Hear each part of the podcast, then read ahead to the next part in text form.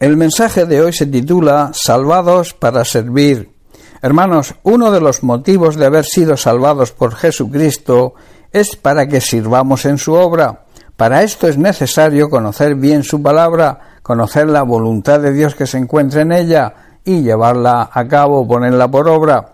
En Hebreos capítulo 5 versículos 8 y 9 el autor de Hebreos nos dice lo siguiente, y aunque era hijo, se refiere a Jesucristo, por lo que padeció aprendió la obediencia, y habiendo sido perfeccionado, vino a ser autor de eterna salvación para todos los que le obedecen.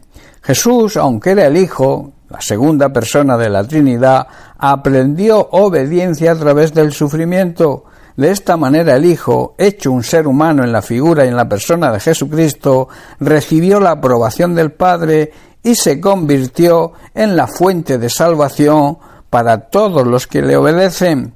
La Biblia enseña que cuando vivimos en el orden de Dios, cuando vivimos obedeciendo su palabra, la sangre de Cristo nos limpia de todo pecado y al aceptar ese sacrificio por fe nos hace acreedores de recibir la salvación Jesucristo se convierte en nuestro Salvador personal.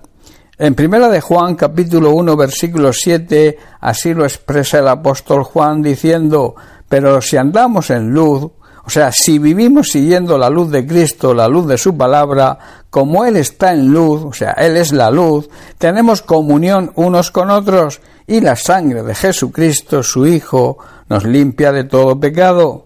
Pero hay algo importante que debemos saber si hemos creído de verdad en Jesucristo y se ha convertido en nuestro Salvador, y es que, aunque la salvación se recibe por gracia, o sea, es un regalo de Dios, esto nos compromete a recibir a Jesucristo y aceptarlo también como Señor y dueño nuestro, y por tanto debemos hacer cualquier cosa que nos mande. De ahí se deduce una gran verdad y es que desde el momento que nos convertimos, desde el momento que recibimos y aceptamos a Jesucristo como nuestro Salvador, también debemos aceptarlo y recibirlo como nuestro Señor, como nuestro dueño. Y esto hace que nos convirtamos en sus siervos, o sea, trabajadores a su servicio, y también a obedecer lo que nos ordene. En la Biblia, refiriéndose a Jesucristo, aparece muchas más veces la palabra Señor que la palabra Salvador. De ahí la necesidad de escrudiñar las sagradas escrituras y con la ayuda del Espíritu Santo conocer la voluntad de Dios y obedecerla. En el Salmo 119, en el versículo 9, el salmista se hace la siguiente pregunta ¿Con qué limpiará el joven su camino? Y él mismo responde con guardar su palabra, o sea, con obedecer sus mandamientos, y en el versículo 10 clama a Dios en oración diciendo, con todo mi corazón te he buscado, no me dejes desviarme de tus mandamientos.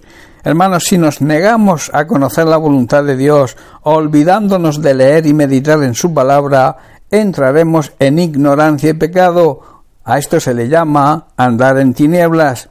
Como creyentes y siervos de Jesucristo, estamos obligados a conocer lo que debemos hacer en cada momento, que no es otra cosa que la voluntad de Dios que se encuentra en su palabra y después hacerlo.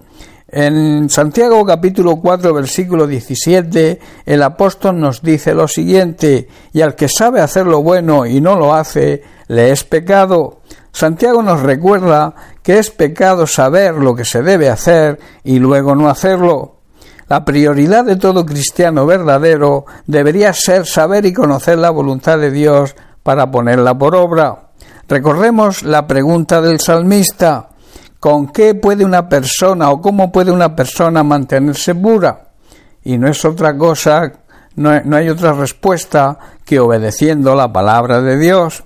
De ahí la necesidad de esforzarnos en buscar a Dios cada día y no olvidarnos nunca de sus mandamientos y obedecerlos, y de esta manera recibiremos sus promesas. También en el Salmo 119, en los versículos 10 al 12, el salmista clama a Dios en oración diciendo, con todo mi corazón te he buscado, no me dejes desviarme de tus mandamientos, en mi corazón he guardado tus dichos, o sea, he guardado tus mandamientos, he guardado tu palabra para no pecar contra ti. Bendito tú, oh Dios, enséñame tus estatutos. Hermanos, debemos esforzarnos por buscar y encontrarnos en la presencia de Dios y así buscando y meditando en su palabra para no olvidar nunca sus mandamientos. Esa palabra, hermanos, debe estar arraigada en lo más profundo de nuestro ser para no pecar. Esta debe ser nuestra forma de alabar a Dios y de obedecer sus mandamientos. Recuerda, y te dejo con esto, la salvación debe motivarnos a servir a Dios, a servir en su obra, a servirle a Él y también servir a los demás, no olvidando nunca sus mandamientos. Bien, pues hasta aquí el mensaje de hoy. Que Dios te bendiga. Un abrazo.